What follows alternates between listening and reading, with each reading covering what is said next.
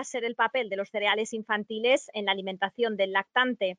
En este podcast vamos a analizar cuál debería ser ese papel de los cereales infantiles en la alimentación complementaria del lactante. Para desarrollar este tema y resolver las dudas que nos surjan y saber qué características debería cumplir un cereal infantil ideal para los bebés, contamos con el doctor Isidro Vitoria Miñana. Es médico pediatra y bioquímico. Dirige la unidad de nutrición y metabolopatías del Hospital Universitario La Fe de Valencia y es coordinador del grupo de trabajo en nutrición de la Asociación Española para el Estudio de los Errores Congénitos del Metabolismo, la AECOM. Además, es profesor asociado de pediatría de la Universidad de Valencia y ha publicado varios libros de divulgación pediátrica como Cuidados del recién nacido, Cuidados del bebé, verdades, mitos y errores y entendiendo las metabolopatías, así como diversos artículos científicos sobre metabolopatías y nutrición infantil, sobre todo.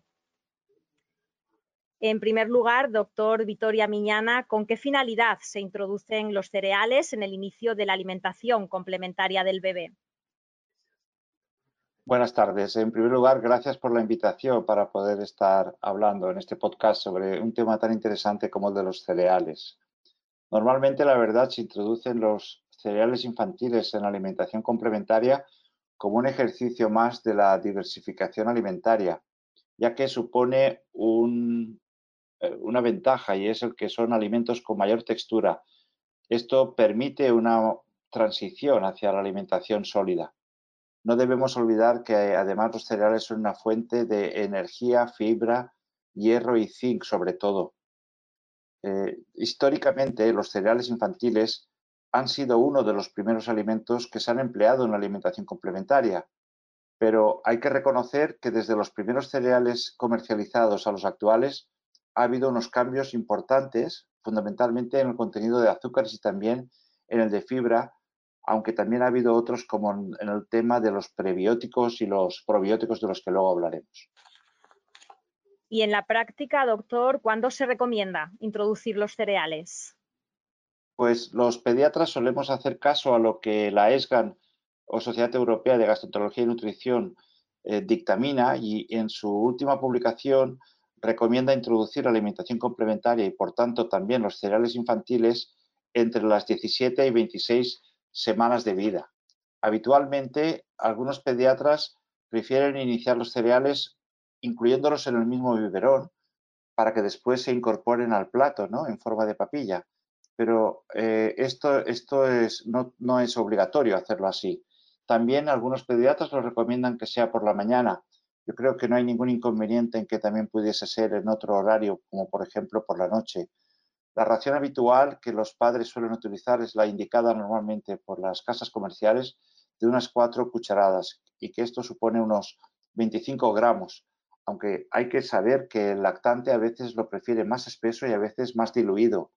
Y también hay otro aspecto práctico que me gustaría comentar y es que tras la ingesta de la papilla muchas veces el niño necesita un poco de agua porque puede tener un poco de sed.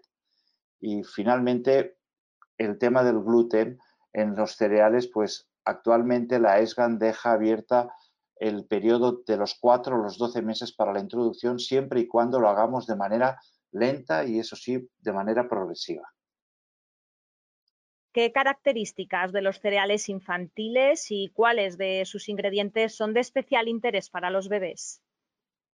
Pues la verdad es que aparte de la ventaja de tener una textura adaptada, supone una fuente importante, como decía antes, de fibra, energía, hierro y zinc.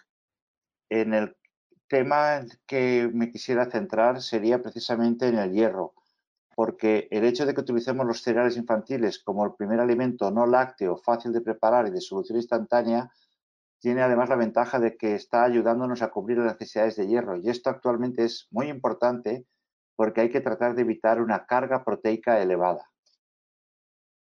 ¿Podría explicarnos a qué se refiere cuando habla de carga proteica elevada? Sí, querría eh, incidir en el tema de que eh, actualmente se sabe desde hace unos años que tomar más proteínas de las que necesitamos para crecer, si las tomamos en los primeros meses de vida, nos va a predisponer a una obesidad posterior. Por eso, algunas comunidades autónomas y algunas sociedades pediátricas como la AEPAP recomiendan una cantidad limitada de alimentos proteicos de alto valor biológico, como la carne, el pescado o los huevos. Recomiendan que sean de 20 a 40 gramos. Antes decíamos pues de 60 a 80 gramos al día. Probablemente hablábamos del doble. Si hicimos una serie de cálculos comparando el aporte de hierro que supone este, este alimento proteico junto con el medio litro que se supone que toma un bebé bien de fórmula de continuación o bien de lactancia materna y vimos que si toma fórmula de continuación junto con carne o pescado, esto supondría llegar a 2 hasta 7 miligramos de hierro al día si hacemos los cálculos con la base de datos de composición de alimentos española, la BEDCA. Si esto lo hiciésemos con medio litro de leche materna, el aporte diario de hierro es mucho más bajo, es del orden de un miligramo. Si lo hiciésemos mezclándolo con higadito de pollo o con yema de huevo, las cifras serían mejores otra vez de hierro, estaríamos cerca de 9 miligramos.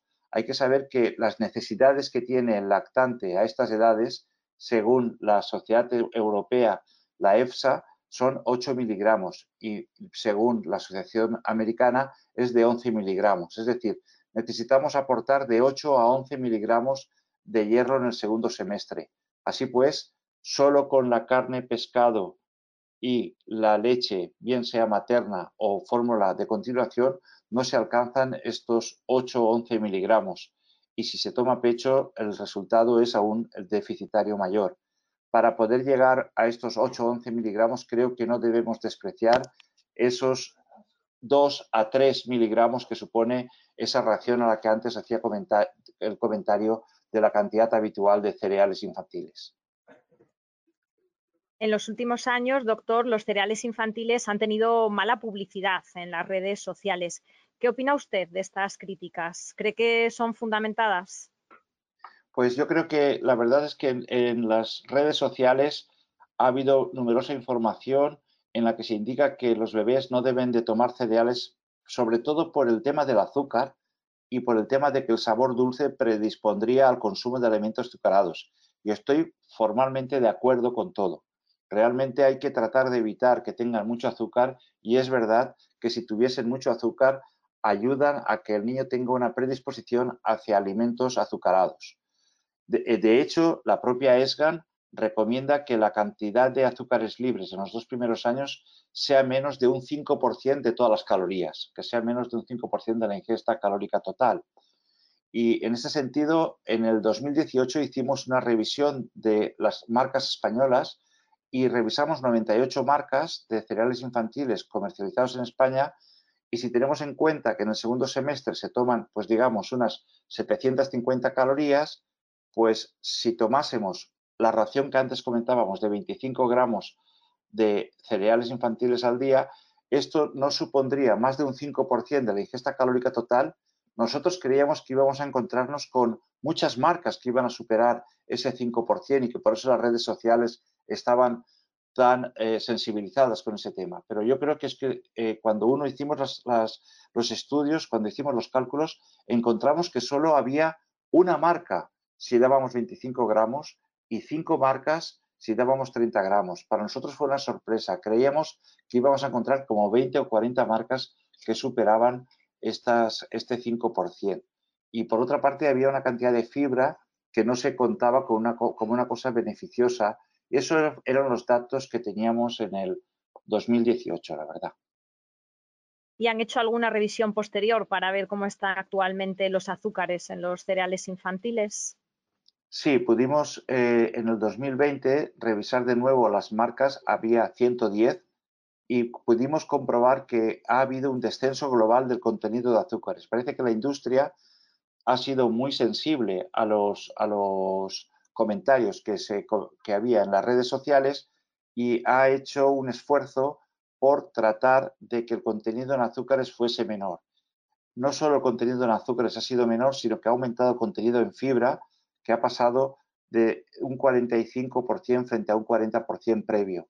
Actualmente no hay ninguna marca en la que al poner 25 o 30 gramos de cereales infantiles se supere ese 5%. Por tanto, en mi modesta opinión, Las críticas de las redes sociales actualmente con fundamento científico no lo tienen. Y más en el momento actual en que muchas marcas de cereales infantiles han disminuido ese contenido en azúcares al disminuir o evitar el llamado proceso de dextrinación. Al mismo tiempo, están aportando más fibra por el hecho de tener mayor porcentaje de cereales integrales, de grano completo. al poner este tipo de cereales incorporados en, el propio preparado, el sabor es actualmente bastante menos dulce del de eh, años anteriores. Y en relación a esta pregunta, ¿qué opina de las recomendaciones que se hacen en Internet o en las redes sociales sobre alimentación infantil? ¿Hasta qué punto cree que influencian la manera de actuar de muchas familias? Pues yo creo que la pregunta es muy oportuna porque ha habido una pérdida de influencia del pediatra y cada vez hay una mayor influencia por parte de personas que no están especializadas en nutrición infantil y probablemente en eso influye el hecho de que la información está en Internet al alcance de todos hay también mayor publicidad y hay una creencia de que solo lo natural, lo que no está procesado industrialmente, es lo único que realmente es nutritivo. Esta, esta constelación o esta suma de, conceptos ha hecho que en el tema de los cereales se haya querido transmitir la idea de que los cereales hayan, tengan que ser tostados y triturados incluso por métodos caseros, sin saber que así no hay manera de controlar qué grado de rotura de los azúcares o, hidrólisis ni tampoco qué porcentaje de cereales integrales se pueden obtener. Es decir, que no todo vale en lo que se comenta en, las redes sociales. ¿Y qué opina de la técnica de baby-led weaning y el empleo de cereales infantiles? ¿No son dos técnicas alimentarias opuestas? Pues la verdad es que aparentemente sí lo son, porque la técnica alimentaria baby-led weaning basada en, en ofrecer alimentos de textura aumentada desde un principio y el empleo de las papillas de cereales, las cereales en forma de papillas, pues parece como si fuesen algo que no, se pueda eh, hacer a la vez. Sin embargo, el lactante puede alimentarse simultáneamente mediante baby-led weaning y también mediante esa clásica alimentación de texturas progresivas, es decir, primero el triturado como los cereales, luego los grumos como la sémola o, eh, la, otro tipo de, alimento, luego el chafado y luego los trocitos. De modo que el lactante está preparado para compaginar la ingesta en forma de papillas y en forma de trocitos adaptados a las manos del lactante.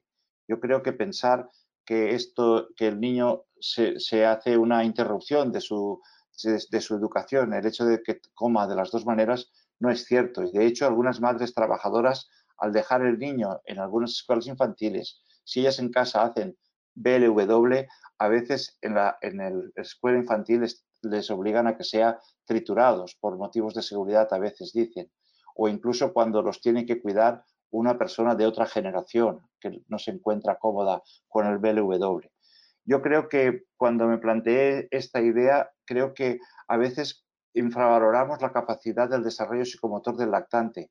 El lactante es capaz de compaginar dos técnicas alimentarias a lo largo de su vida. De hecho, cuando toma lactancia mixta, está, mamando con una técnica de la de lactancia materna y luego está chupando con una técnica totalmente distinta, la del biberón, y sin embargo es capaz de mantener las dos a la vez. Un poco yo creo que es lo que ocurre también con el BLW y las papillas en su artículo, doctor, contenido actual de los cereales para lactantes y posibles alternativas. No todo vale en Nutrición Infantil 2020. Usted menciona que en algunos casos los cereales infantiles son sustituidos por otras alternativas, fuente de hidrato de carbono, como el almidón de maíz, la sémola de trigo, la harina de avena o el arroz integral también. ¿Qué ventajas tiene el cereal infantil frente a otros sustitutos como estos?